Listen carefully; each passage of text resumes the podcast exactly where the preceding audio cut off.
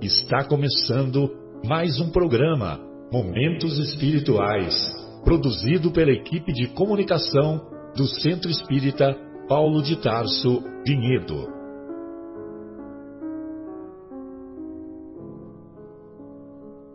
Se guardas contigo o estigma do sofrimento, indagando pela solução dos velhos problemas do ser e da dor, se percebes a nuvem que prenuncia a tormenta e o vórtice traiçoeiro das ondas em que navegas, vem conosco, estudemos a rota de nossa multimilenar romagem no tempo, para sentirmos o calor da flama de nosso próprio espírito a palpitar e morredouro na eternidade, e acendendo o lume da esperança, perceberemos juntos em exaltação de alegria que Deus, o Pai de infinita bondade, nos traçou a divina destinação para além das estrelas.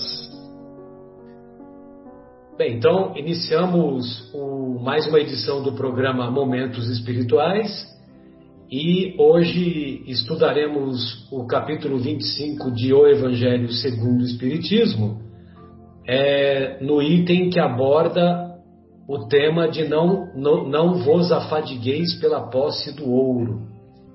E antes de iniciarmos, nós vamos é, pedir para o nosso querido Mauro fazer a prece para nós entrarmos em sintonia com os benfeitores espirituais.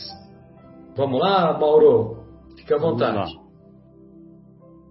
Queridos amigos, queridos irmãos, queridos ouvintes, mais uma vez vamos elevando o nosso pensamento ao nosso Pai Supremo, nosso Criador, aquele que nos deu a vida, pedindo a sua bênção nesse momento especial, pedindo também que Ele nos dê a luz da sabedoria, nos dê muita paz, que o nosso irmão maior, nosso Mestre Jesus nos envolva, possibilitando cada vez mais o nosso entendimento para o seu Evangelho, que possamos exercer os seus ensinamentos, agradecendo as suas palavras, palavras salvadoras que nos conduz ao mais alto da, da sua da sua paz, da sua luz, e nos auxilie na nossa caminhada, que possamos cada dia continuar a nossa peregrinação nesse planeta, apoiado pelos nossos mentores, pelos nossos anjos da guarda, pelos nossos irmãos do plano maior. Pedimos também, Pai, que nos dê luz e nos dê força para que possamos combater as nossas imperfeições,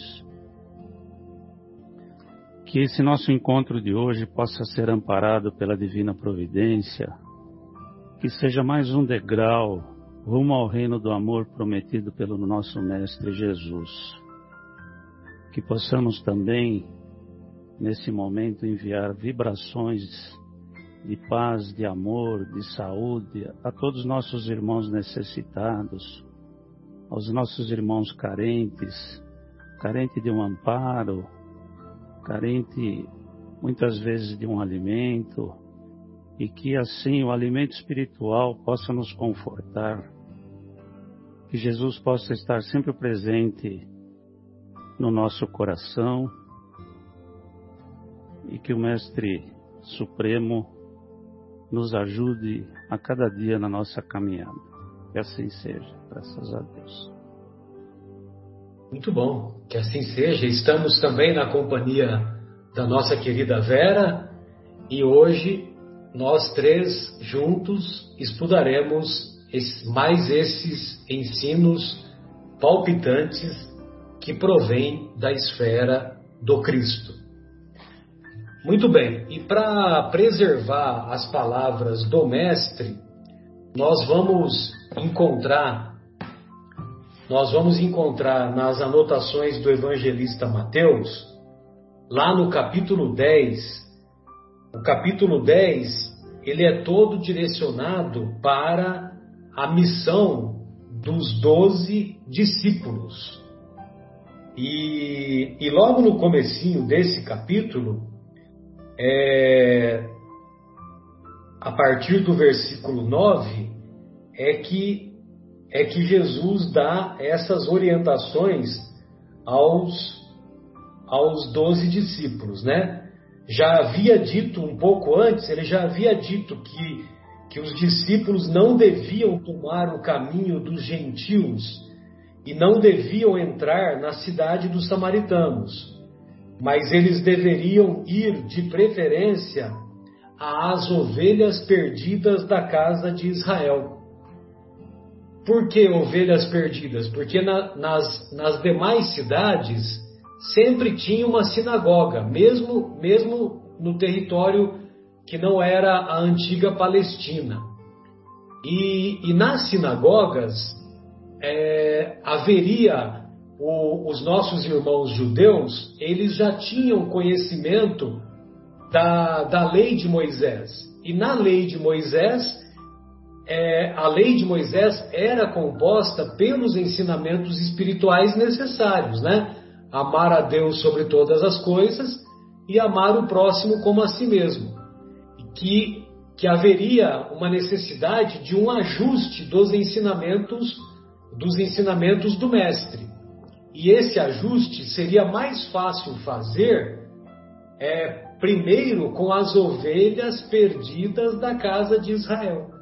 E, é, certamente que esses irmãos tinham as suas imperfeições, como todos temo-las, mas seria mais fácil corrigir essas imperfeições de posse do conhecimento do Evangelho é, nesses irmãos que já tinham conhecimento da lei, da lei de Moisés, já tinham conhecimento da Torá. E um pouquinho adiante, então ele diz, né, que indo proclamai é, que está próximo o reino dos céus, curai enfermos, erguei mortos, purificai leprosos, expulsai demônios, de graça recebestes, de graça dai. De graça recebestes, de graça dai, nós estudaremos na próxima semana, né, que é o capítulo Dai gratuitamente o que gratuitamente recebestes. E aí, entrando no tema de hoje, ele continua dando as, as orientações. Não adquirais ouro, é a partir do versículo 9. Não adquirais ouro, nem prata, nem cobre para vossos cintos, nem alforge para o caminho, nem duas túnicas, nem sandálias, nem cajado, pois o trabalhador é digno do seu alimento. Em qualquer cidade ou aldeia em que entrardes, examinai quem nela é digno e permanecei ali até sairdes. Ao entrardes na casa, saudai-a, e se a casa for digna, e se a casa for digna, venha sobre ela vossa paz. Se, porém, não for digna, retorne vossa paz para vós. E se ninguém vos receber, nem ouvir as vossas palavras, saindo daquela casa ou cidade, sacudi o pó dos vossos pés. E é interessante, né? Porque na tradição do, do, do cristianismo primitivo, é, os discípulos eles agiam ao pé da letra, né? Quando eles saíam da cidade ou quando eles não eram bem recebidos nas casas, eles tinham esse gesto de sacudir o pó das sandálias, né? Bem, mas é, no tema né, de não adquirais ouro, nem prata, nem cobre, é, então vale a pena uma reflexão de que uma moeda de ouro ela equivalia a 25 denários lá no, no mundo antigo, né? Nós aprendemos, é, obtivemos essas informações lá com o auxílio do, da equipe lá do Aloysio Elias, do Miudinho, né? Do, do estudo do Miudinho. Então, uma moeda de ouro valia 25 denários e um denário era a, era a paga, era o pagamento de um dia de trabalho. Então, praticamente, uma moeda de ouro equivalia a um mês de salário para um trabalhador daquela época. Então, uma moeda de ouro, lógico que valia mais que uma moeda de prata, que por sua vez valia mais do que uma moeda de cobre. Então, o, quem tinha quem tinha ouro era, vamos dizer assim, né, era um playboy da época lá, né? Tinha tinha pertencia a uma alta é, a uma alta casta, né, da sociedade daquele tempo. A, o pessoal que, que tinha mais a moeda de prata estava assim num nível intermediário e o pessoal da moeda de cobre numa situação de, de maior dificuldade. Bem, mas o que ele deixa claro é que é, não adquirais ouro, cobre ou prata, é que, é que o, o objetivo é que quando fossem fazer as pregações pelas, pelas cidades vizinhas e mais tarde pelas cidades mais distantes, pelas aldeias mais distantes, é que isso não era o essencial. É que os discípulos deveriam ter confiança em Deus, ter confiança naquilo que se convencionou chamar depois de Espírito Santo, e sempre lembrando que Espírito Santo é o conjunto de benfeitores espirituais que acompanham o Cristo desde a fundação do nosso planeta. É, então, que era preciso ter confiança nos benfeitores espirituais, ter confiança em Deus, que os problemas de ordem material seriam solucionados. Então, todos nos recordamos que logo após Jesus é, voltar do Templo de Jerusalém, após o seu bar mitzvah, né? após aquela cerimônia de que ele, se, ele, ele te, teria maior responsabilidade lá no judaísmo, e, após, e ele, naquela ocasião, ele encantou os doutores do templo. Então, quando eles voltam para Jerusalém, a Maria ficou encantada. Quando eles voltam para Nazaré, desculpe, quando eles voltam para Nazaré, a Maria tinha ficado encantada com, da maneira como ele se sobressaiu perante os doutores do templo. E aí ela, ela procurou incentivar o mestre a, a entrar numa escola de, dos doutores dos doutores lá da lei para ele se aprofundar nos estudos. E aí Jesus refletiu naquela noite e no dia seguinte, sabe o que, que ele fez? No dia seguinte, ele foi lá para o José. Quem conta essa história é o, é o Humberto de Campos, em uma de suas obras, que agora eu não, não me recordo.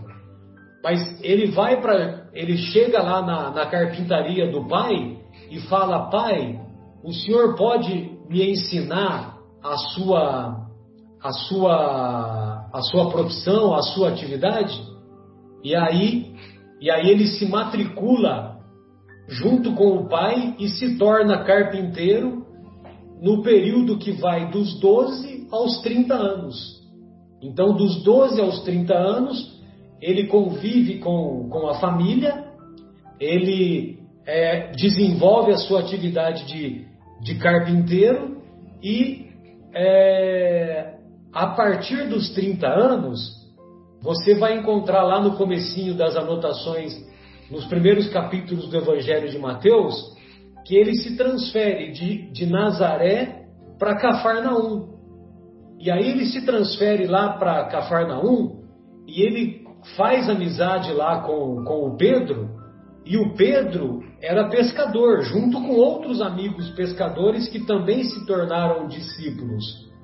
Só que ele, Jesus, ele não ficava numa boa lá, né? Só, só meditando e falando sobre as coisas espirituais. ele trabalhava como pescador, ele era auxiliar dos, dos amigos pescadores.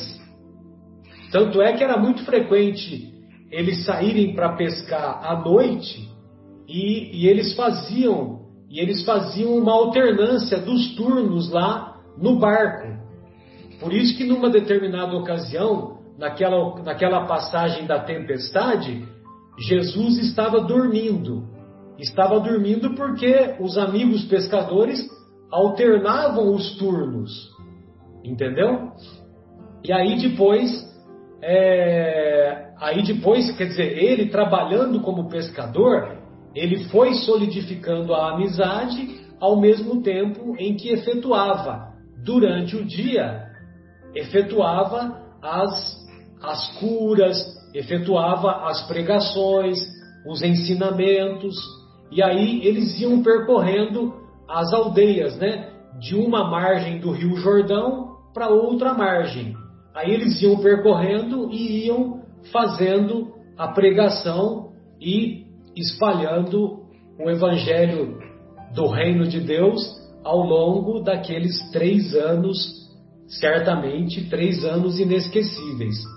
Agora, é, numa atividade de benemerência, numa atividade é, de, de que quando nós. Como é que a gente fala mesmo? Me fugiu o termo, quando nós somos voluntários, né? Numa atividade voluntária, qualquer que seja ela, nós não precisamos de grandes investimentos. Nós, nós podemos fazer é, muita atividade assistencial com pouca coisa. Aquele nosso, aquele Wagner Moura, não o ator, o Wagner Moura, que é o responsável pela Fraternidade Sem Fronteiras, é, ele fez os cálculos e ele, e ele disse que 50 reais por mês são suficientes para manter a alimentação de uma criança durante um mês. Naquele trabalho que ele desenvolve lá junto aos irmãos de Moçambique, junto aos irmãos de outras, é, de outras, de outras, de outra cidade, tanto lá na África quanto, quanto no, quanto aqui no Brasil, né? Em, em algumas regiões do Nordeste, que a Fraternidade Sem Fronteiras assiste. É, muitas vezes, muitas vezes na, numa, numa assistência, é, numa palestra que nós fazemos, muitas vezes o olhar de ternura, o olhar de, de, de aprovação, de estímulo que alguém que está assistindo a palestra nos, nos preenche o coração muito mais do que, é, do que os, os eventuais elogios que alguém possa nos fazer após a exposição que, que, a, que volta e meia somos escalados para fazer. Então veja você, é, um olhar, um olhar de, de ternura, um olhar de, de, de gratidão muitas vezes vale muito mais. E o que, que a gente gasta com isso? Numa atividade lá em que, numa atividade assistencial em que você está dando, você está colocando sopa no prato de uma pessoa que é assistida, seja pela casa espírita, seja pelos nossos irmãos católicos, pelos nossos irmãos de origem protestante e de outras denominações, é, um, um muito obrigado daquela pessoa que está sendo atendida vale muito mais do que grandes somas de dinheiro para construir, é, para reformar uma casa espírita, para reformar uma igreja, para ampliar. E muitas vezes não, não é preciso nada disso. Todos nos recordamos daquela senhora Aparecida que construiu o Hospital Fogo Selvagem lá em Uberaba, todos nos recordamos que ela brigou com a própria família para levar os doentes para casa dela. E, e o, que, que, o que, que foi suficiente? Foi suficiente a bondade dela, o desejo dela de ser útil àquelas pessoas, de assistir aquelas pessoas que iam ficar abandonadas porque a ala do hospital que assistia, que as assistia, a, aquela ala tinha sido fechada. Entendeu? Então, é, vale a pena essa reflexão, porque muitas vezes nós nos preocupamos com gasto disso, gasto daquilo, seja na casa espírita, seja na, em outra casa de assistência espiritual, e muitas vezes nós poderíamos dispensar essa, essa preocupação maior, né? vamos dizer assim, em dar tanta importância para a questão material. Ô Vera, eu gostaria de ouvi-la Estou percebendo aí que você fez várias anotações e você está com um jeitinho aí de que, de que fez, de que está com o assunto na ponta da língua, né? Gostaria ah, de... até parece. Não, eu... Bom, primeiramente, né, cumprimentar a todos, espero que todos estejam bem nesse momento, né? Não, então, você me fez recordar que eu conheci a Dona Aparecida. Eu fui para Uberaba, uma época, o Chico Xavier era vivo ainda, também conheci ele, e fomos visitar o Hospital do Fogo Selvagem da Dona Aparecida. E ela era viva naquele momento também, né? E ela nos atendeu com muito carinho, uh, contou toda a história dela, sabe? Assim, é bem assim, cai muito bem esse exemplo que você deu no tema de hoje, porque ela se empenhou em ajudar, ela quis, ela não tinha nada e boa, ela só tinha o que? A boa vontade. A boa vontade e o amor. Que ela falou assim: eu não podia deixá-los uh, abandonados, porque quem estava ali naquela ala que fechou, a maior parte já era abandonada pela família. E ela falou que ela não iria abandoná-los também. Então é, foi a ação, a ação da boa vontade que ela teve, muito amor no coração, ela conseguiu fazer tudo o que ela conseguiu. E o Hospital do Fogo Selvagem também tinha uma creche, então ela cuidava de crianças lá também não relacionadas à, à, doença, mas crianças também que não, não tinham família também. Muito lindo o espaço lá, assim, muito simples e muito lindo por causa de tudo aquilo que representava, né? Mas vamos lá então, né? Vamos a esse capítulo aqui, mais um capítulo do Evangelho. Uh, buscar e achareis, né? Eu vou repetir aqui as palavras de Jesus, como você já mesmo leu. Pedi se vos dará, buscai e achareis, Batei a porta se vos abrirá. Pois todo aquele que pede, recebe. Quem procura, acha. E se abrirá aquele que bater a porta. Né? Eu vou lhes confessar que essa frase já foi motivo de, em certo momento da minha vida, entre muitas lágrimas, pedir para Deus que me levasse. A dor era tão intensa que eu não mais queria continuar. Todos os dias, em quase todos os momentos, eu orava com muita fé e repetia essas palavras e pedia. Então, mas graças a Deus, né? Só Deus sabe o nosso destino. Uh, não fazemos ideia do que está planejado para as nossas vidas, né?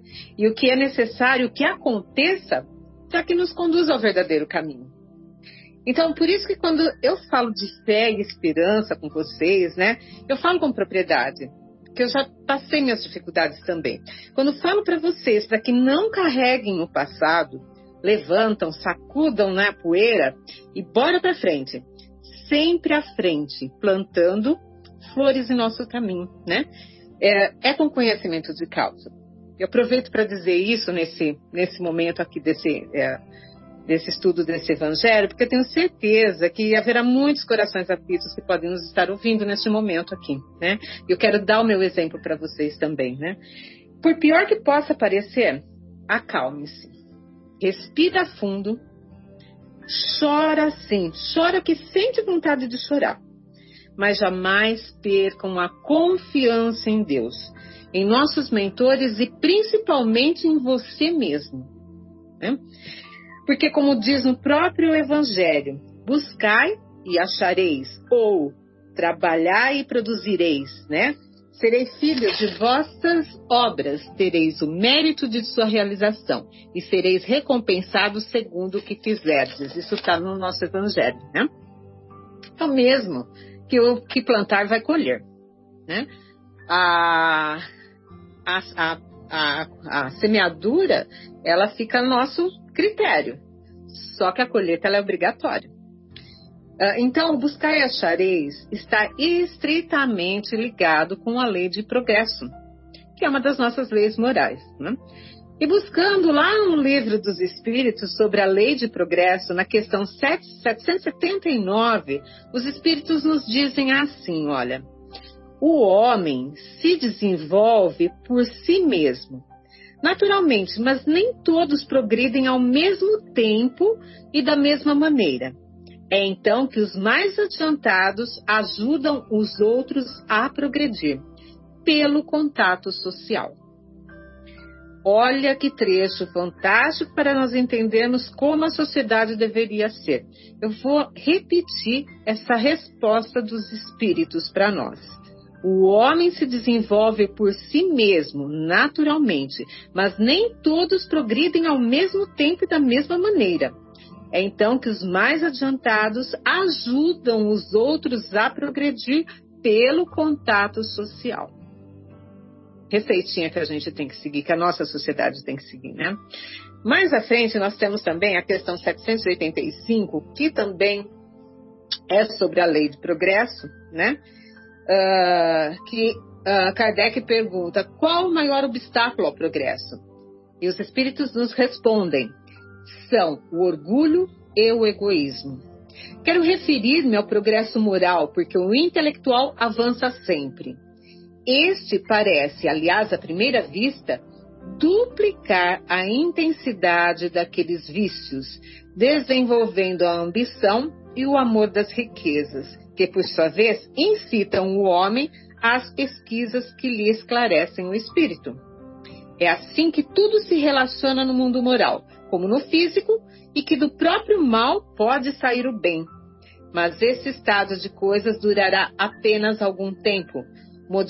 Modificar-se-á à medida que o homem compreender melhor que, além do gozo dos bens terrenos, existe uma felicidade infinitamente maior e infinitamente mais durável. É a nossa tomada de consciência que um dia virá para a humanidade.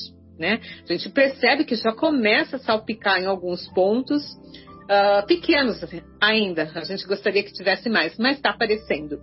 Então, uh, os espíritos nos dão essa pontada aí de esperança de que o mundo vai melhorar sim, apesar de quando a gente olha assim fala, meu Deus, mas vai melhorar. Eles mesmos nos dizem.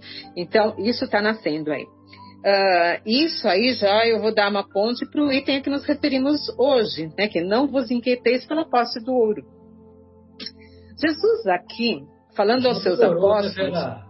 Né, já, já melhorou, né? Porque 200 anos atrás, nós nos reuníamos na praça, colocava um gato na fogueira e o nosso divertimento era ver o gato amarrado sendo é, sendo consumido pela, pela fogueira, né? E a gente achava bonito isso. Ainda Hoje, acontece em alguns lugares, né? Hoje, se alguém é, é, é, pego chutando, chutando um cachorro, mesmo que de leve, se botar, essa pessoa vai para cadeia, vai para cadeia, né? Graças a Deus. Graças a Deus que estamos melhorando mesmo, né? Então, dando o link então para o assunto, o tema específico de hoje, né, que não vos inquieteis pela posse do ouro. Jesus, a Jesus aqui, ele falava aos seus apóstolos quando os reuniu e os instruiu disse para que confiassem na providência divina. Né? E é justamente isso que nos é complicado hoje: confiar na providência divina. A preocupação em cumprir com as nossas obrigações frente à sociedade, pagando as nossas contas, mantendo um estilo de vida, é focado naquilo que eu quero parecer para os outros, que eu quero mostrar para os outros, né? Torna-se a nossa principal causa de viver. E não deveria ser isso e sim o meu próprio propósito de vida como ser eterno, né? Com as responsabilidades bem dosadas, sim, né? Frente à minha atual encarnação. E sempre confiando, pois Jesus nos disse: Aquele que trabalha merece ser alimentado. São palavras de Jesus. É simplesmente caminhar no bem. Né? As oportunidades surgirão com aquilo que nos é necessário, mas precisamos caminhar, precisa ter a ação. Né? Aproveito ainda né, para ler um trecho do Sermão da Montanha, que vem de encontro ao tema que proposto hoje, que está também no nosso capítulo do Evangelho, no item uh, observar os pássaros do céu. Eu vou ler porque eu amo, para mim é pura poesia essas palavras de Jesus aqui. E assim, vem nos trazer esse aspecto de não nos preocupar tanto né, com isso. Né? Ele diz assim: Não acumuleis tesouros na terra, onde a ferrugem e os vermes os consumirão, onde os ladrões os desenterram e os roubam. Acumulais tesouros no céu, onde nem a ferrugem, nem os vermes os consumirão, onde os ladrões não penetram nem roubam, pois onde está vosso tesouro também está o vosso coração. É por isso que vos digo: não vos inquieteis por encontrar o que comer para o sustento de vossa vida, nem por terdes roupas para cobrir vosso corpo. A vida não é mais do que o alimento e o corpo mais do que a roupa? Observai os pássaros do céu. Eles não semeiam e não colhem e não guardam nada nos celeiros, mas vosso Pai Celeste os alimenta. Vós não sois muito mais do que eles? E quem é aquele dentre vós que pode, com todos os seus cuidados, acrescentar a sua estatura à altura de um côvado? Porque também vos inquieteis pela roupa? Observar como crescem os lírios dos campos. Eles não trabalham, nem fiam. E, entretanto, eu vos declaro que nem mesmo Salomão, em toda a sua glória, nunca se vestiu como um deles. Se, pois, Deus tem cuidado de vestir desse modo uma erva dos campos, que hoje existe, que amanhã será lançada na fornalha, quanto mais cuidado terá em vos vestir, homens de pouca fé. É lindo, olha, eu fico até arrepiada toda vez. É, é, é, é imbatível esse trecho, né, Vera? Eu também eu também sempre então, me emocionei com ele, viu? Então é assim, isso vem de encontro a, a, a, esses anseios que nós temos, umas preocupações. Precisamos parar de pôr peso em cima de coisas que, lógico, não é ser irresponsáveis, mas é pôr o peso adequado nas, nessas preocupações e não deixar que algumas coisas tomem conta, que acabam levando até pessoas ao suicídio, deixar a própria vida por causa vezes de dívida, de algumas uh, situações que não mereceriam tanto peso. Tudo vai passar, né?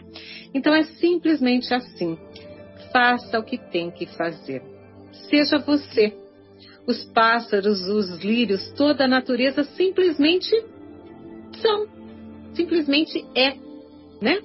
Então, para mim encerrar aqui agora, eu vou deixar duas palavras aqui que é baseadas no ensinamento de hoje, em todo esse aprendizado que a gente teve aqui, que é o que a gente precisa ter confiança e serenidade. Confiança e serenidade. Nós precisamos parar de preocupar as nossas mentes.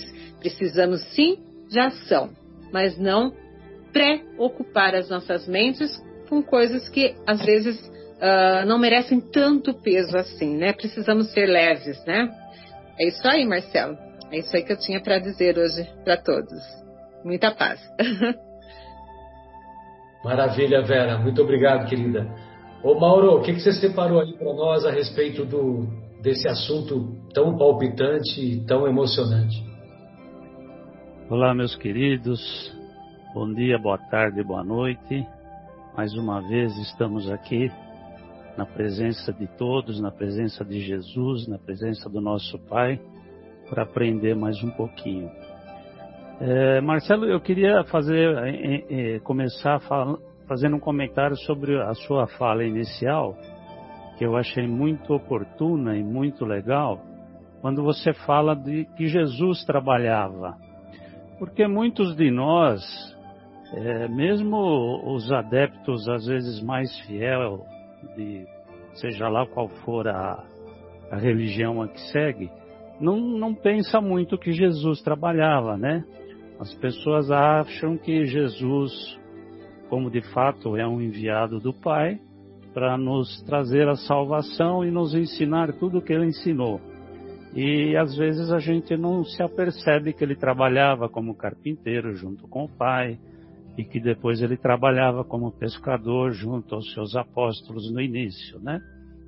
Então é e, e isso tem muito a ver com o tema de hoje, né? Que quando ele fala buscai e achareis, está muito ligado com o trabalho, né? Ou seja, tudo que concerne a nossa evolução, seja ela material, seja ela espiritual, seja ela intelectual, seja ela moral, ela depende sempre do nosso trabalho e da nossa ação. Tem até um ditado que todo mundo conhece que fala que as coisas não caem do céu, né? Realmente não cai do céu se a gente não fizer por merecer, se a gente não, não correr atrás, digamos assim, né? Então, aí como Kardec, até a, a, a querida Vera falou um pouquinho, como está lá no capítulo 6 de Mateus, nos versículos 19 a 21, 25 a 34, quando Jesus fala das aves do céu.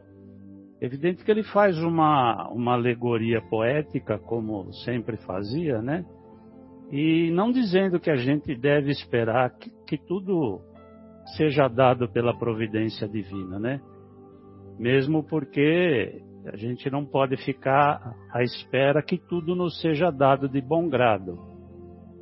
A gente deve, pelo contrário, né, atuar e agir. É ação nossa, né? Por isso que está lá o buscar e achar. Então Jesus nos mostra Entretanto, que Deus nunca nos desampara. Ele nos socorre, nos inspirando, e essa inspiração nos traz a ajuda dos amigos espirituais, que sempre vêm ao nosso socorro para que a gente encontre a solução dos nossos problemas. Mas é importantíssimo que nós façamos a nossa parte. Eu, eu até terei um, um trecho aqui de um livro de Huberto Roden, que faz praticamente um tratado sobre o Sermão da Montanha. Berto Roder é um filósofo, um teólogo, eu já citei ele em outras oportunidades também, e eu peguei um trechinho, aliás, é um trechão, eu acabei resumindo aqui para não ficar muito longo, sobre o que ele fala desse buscar e achar. Então eu vou ler aqui para vocês. Ele diz o seguinte: é necessário que o homem peça, procure e bata. Mas nada disso é suficiente. Mas nada disso é suficiente e uma condição indispensável, fator preliminar para que a graça de Deus possa entrar em movimento. O abrir de uma janela, por exemplo, não causa a luz solar que vai iluminar a sala. O adubar de uma planta não causa o seu crescimento, o seu florescimento, a sua frutificação. Mas esses atos são necessários para que, a, para que a causa possa atuar e produzir seus efeitos. Ou seja, para que o sol possa iluminar a sala, para que a vida cósmica refletida na planta possa expandir-se, só abrir a janela não causa luz solar, nem adubar a planta pode criar a vida é necessário, primeiramente, a nossa ação para que o auxílio externo aconteça.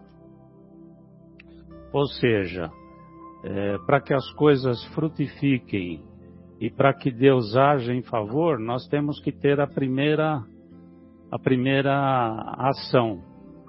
A providência divina acontece desde que nós a procuremos. Então não, não basta pedir, é preciso um complemento, né? Que é o procurar e bater.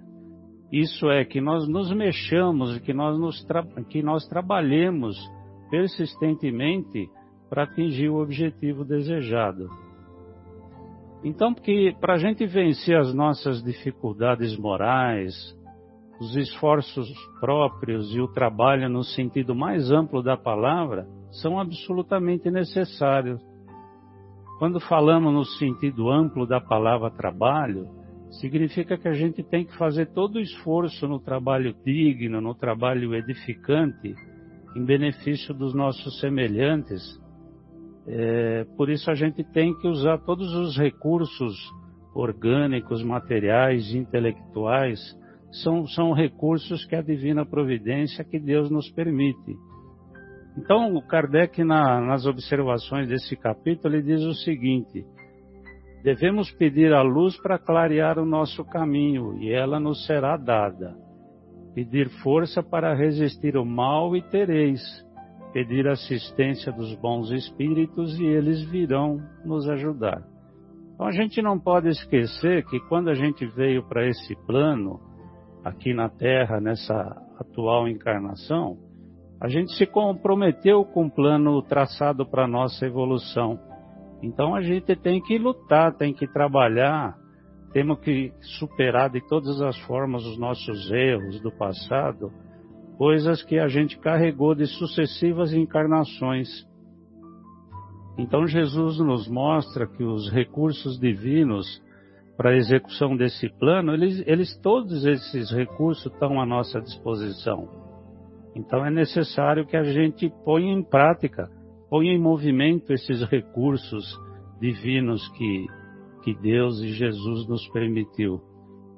É, tem até uma frase de Jesus que está também no Evangelho, que ele diz assim: tudo que me pedir, tudo que pedirdes em meu nome, vos será dado.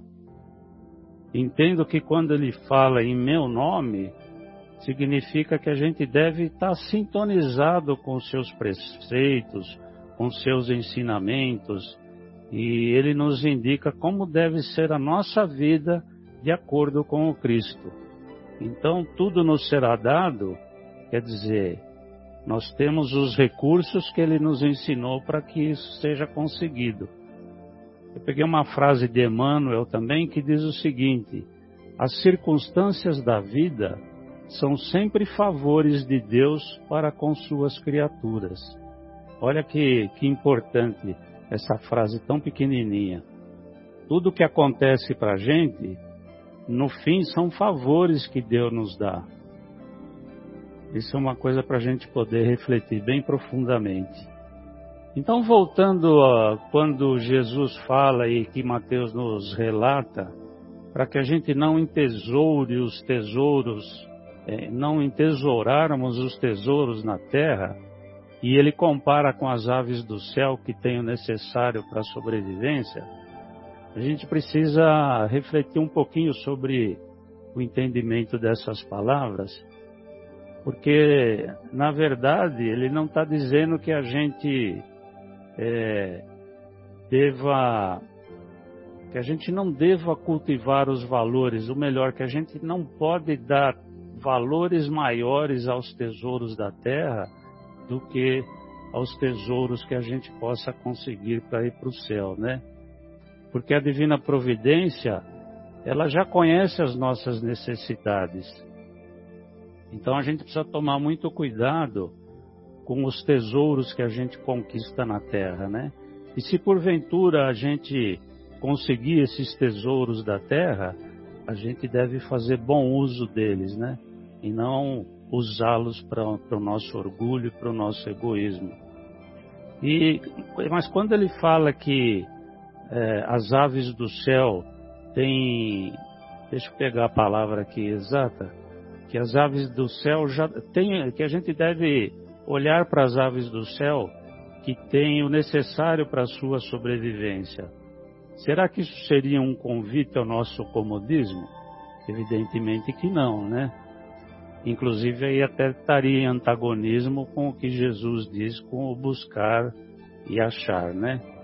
Então, o, o que seria então os tesouros, entesourar os tesouros da terra?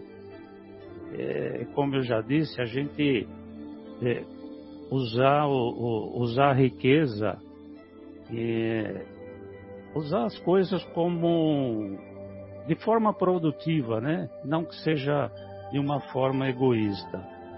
A gente pode notar também que Jesus fala que o verdadeiro tesouro está no nosso coração.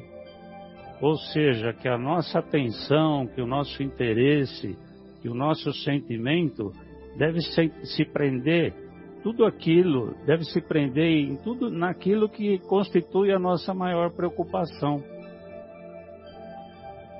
E qual seria a nossa maior preocupação? É uma outra coisa também que a gente deve refletir na nossa vida, né? Será que eu estou mais preocupado com o meu bem-estar, com as minhas necessidades imediatas, no que se refere aos bens materiais, independente do que passa-se ao meu redor? Ou eu estou mais preocupado com coisas nobres que me atraem para a bondade, para a compreensão? É, isso daí, é, a gente que felizmente nessa encarnação encontrou a, essa sagrada doutrina, doutrina espírita, né? A gente consegue, pelo menos, imaginar, é, imaginar não, a gente tem certeza que a nossa vida continua, né? E que nós estamos num pequeno lapso da nossa existência. Então, a gente sabe que a gente tem que se preocupar com o nosso futuro e não se preocupar só com esse pequeno lapso da nossa existência, né? Então, eu estava falando aqui que Jesus fala que é, os verdadeiros tesouros estão no nosso coração. Eu peguei uma outra frase de Emmanuel que acho bem, bem pertinente, que está no livro Pão Nosso. Emmanuel diz assim: é da lei que o divino se identifique com o que seja divino, porque ninguém contemplará o céu se acolhe o inferno no seu coração. Então, quando Deus nos deu a oportunidade de a gente voltar a esse planeta para a gente continuar a nossa caminhada evolutiva, é, Ele permitiu que esse planeta, desde toda a sua humanidade, é, que a gente tenha o suficiente em alimentos, seja o alimento físico e espiritual, e tudo, tudo isso são oportunidades para a gente re, realizar nossa caminhada junto com os outros companheiros de caminhada.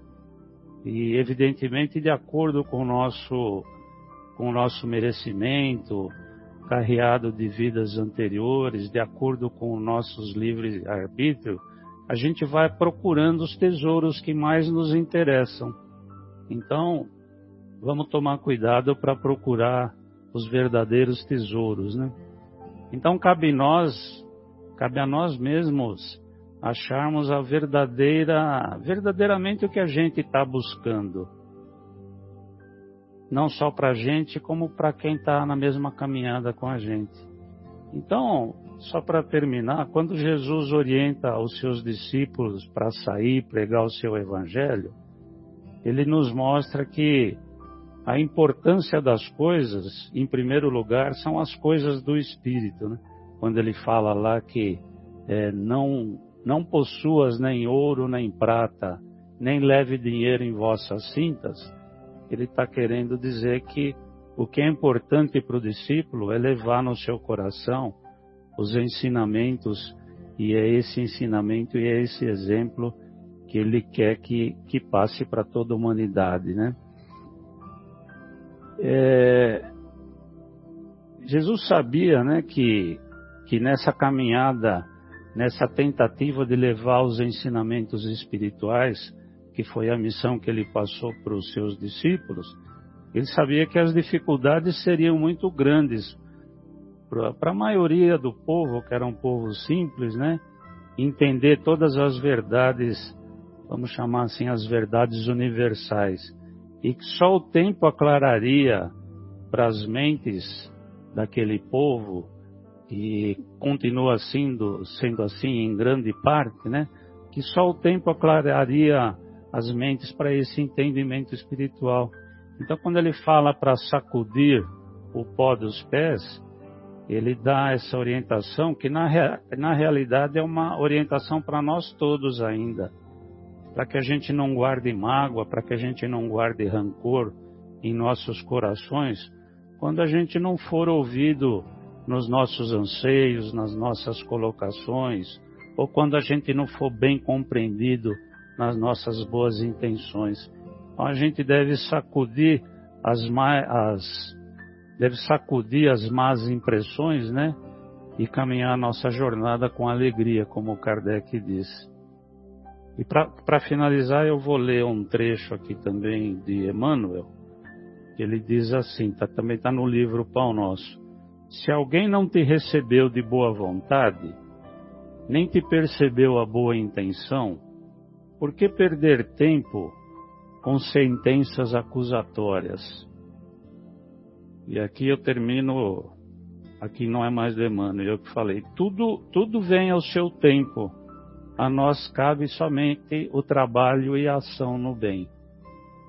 Então era essa a minha reflexão aí para o texto. Beleza, Mauro. Ô, ô, Vera, você que gosta de poesia, e o Evangelho ele é rico em poesia, não à toa. Sim. São palavras, são palavras de vida eterna, né? Olha Sim. só no, no, começo do no começo do sermão da, do monte, no capítulo é, no capítulo 5 logo no versículo 1 e 2, né? Vendo as turbas, a multidão, subiu ao monte. Após assentar-se, os grandes mestres orientais ensinam sentados, não em pé. Após assentar-se, aproximaram-se dele os seus discípulos.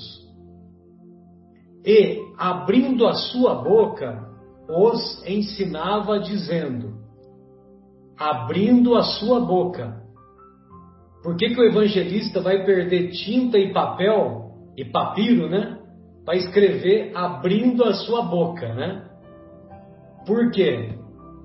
Porque a boca fala do que o coração está cheio. O tesouro dele estava todo no coração. E para manifestar o tesouro do Mestre, era preciso abrir a boca. Nossa, lindo, né? Sensacional. O Evangelho é insuperável, Vera. Exatamente. Não tem nada nesse planeta que supere o Evangelho. Não tem Nietzsche, não tem Spinoza, não tem é, qualquer, qualquer de, é, filósofo mais badalado, menos badalado, nada mais são do que mensageiros dele, né? É, engraçado, Marcelo, que às vezes a gente procura, ai, aqueles famosos, ai, o livro de cabeceira, que a gente, em cada momento que a gente lê, a gente vai entender. É, o Evangelho tem que ser nosso livro de cabeceira. Porque a cada momento, eu já falei isso acho que na, no programa passado, a cada momento que a gente vai ler um pedacinho, você vai tirar um novo proveito daquilo. É como você acabou de dizer, são palavras para a vida eterna. Sempre vai ter um novo entendimento para isso. Vai nos tocar de uma, certa, de uma maneira diferente, porque nós estaremos diferentes a cada instante Sim. da nossa jornada, né? É isso aí. É, tanto é que um dos livros do, psicografados pelo Emmanuel, pela, pelas mãos abençoadas do Chico, chama-se Palavras de Vida Eterna. É, exatamente. Mas, ó, da, da minha parte para finalizar, e vocês ficam à vontade caso queiram fazer mais algum comentário, eu até coloquei lá no nosso grupo a mensagem do André Luiz pelo, pelo, Antônio, pelo Toninho Baduí, é, da obra Vivendo o Evangelho. Mensagem roteiro seguro. O orgulho é referente ao tema de hoje, né? É referente a esse, esse assunto. Daqueles, daqueles versículos que lemos lá no início, no início da nossa exposição. O orgulho espalha o constrangimento e a humildade alimenta a alegria. Olha só, orgulho associado com constrangimento, humildade com alegria. Então você imagina, né? Um palestrante, nós chamamos um palestrante lá para vir lá de lá de Minas Gerais, né? Eu vou falar Minas porque Minas tem um monte de palestrante, né? Aí esse palestrante vem vem aqui para o Paulo de Tarso só que ele vem com uma Ferrari vermelha, último tipo, entendeu? E ele, ele vai se hospedar na casa de um de nós, né? Então, quer dizer, por mais que a gente goste desse palestrante, nós vamos olhá-lo de maneira diferente, né? Entendeu? Lógico que se é um palestrante é, evangelizado, ele vai, ter, ele vai tomar o cuidado e ele vai agir com a discrição necessária, né? Ele, não, ele certamente ele não viria com um carro de último tipo, né? Então, nós teríamos até dificuldades, né? Vamos colocar o carro na garagem para ninguém riscar, enfim, né? Vamos tomar cuidado, né? Agora, agora é, orgulho associado com constrangimento. E é assim que a gente vê, né? Quando a gente se porta de maneira orgulhosa, nós causamos constrangimento. Diferente de quando nós nos portamos com humildade, que nós espalhamos alegria. O desespero leva à fraqueza e a esperança fortalece a coragem. Olha só, esperança em contraposição com desespero. O desespero auxilia em algum tempo. Adianta, adianta nós diante de uma de uma situação é, dolorosa, adianta nós gritarmos, arrancarmos os cabelos. Uma colega minha tem mania de falar: "Ah, eu vou me atirar ao chão", né? O que, que adianta ela se atirar ao chão? Vai resolver? Vai resolver o problema? O egoísmo mergulha em si mesmo e a caridade enxerga o próximo. Olha só, o egoísmo só está com os olhos voltados para si. Agora, quando nós nos revestimos de, de caridade, aí nós conseguimos enxergar o próximo. E conseguimos mais, né? Conseguimos é, nos compadecermos, conseguimos agir com empatia, né? A descrença provoca desarmonia e a fé semeia o equilíbrio. A vaidade nutre o desprezo e a modéstia conquista a simpatia. Lógico, né? Pessoas modestas angariam simpatia. A vingança sempre conduz à guerra e o perdão devolve a paz. A intolerância prolonga o conflito e a indulgência elimina a discórdia. A violência dissemina a tristeza e a brandura impede a dor. A cólera promove a aflição e a paciência mantém o entendimento. O ódio amplia o mal e o amor sustenta o bem. Você viu aqui não tem nada de não tem nada de ouro nem de cobre nem de prata, né? Só virtudes morais: modéstia, perdão, indulgência, brandura, paciência, amor. Todas essas situações, em maior ou menor intensidade, você ainda guarda nos recessos da alma. Entretanto, observe o que lhe vai ser realmente útil na trajetória da evolução. Por isso que Jesus falou para os discípulos, né, que não precisava de ouro, prata, cobre, duas túnicas, uma túnica só era suficiente. Não era para levar o alforge, não era não é, não é, não é para a gente levar mala, né? Nós vamos, nós vamos fazer uma, uma pregação lá em Mococa, que é perto da minha cidade, lá em São José do Rio Pardo. Aí é, eu vou levar a mala para quê? Para receber presente e para e para colocar o, o presente na mala? É lógico que hoje nós estamos em outros tempos, né? Hoje não, nós não viajamos a cavalo, né? Viajamos de outras maneiras. Mas o que é importante é nós estarmos atentos para aquilo que é realmente útil.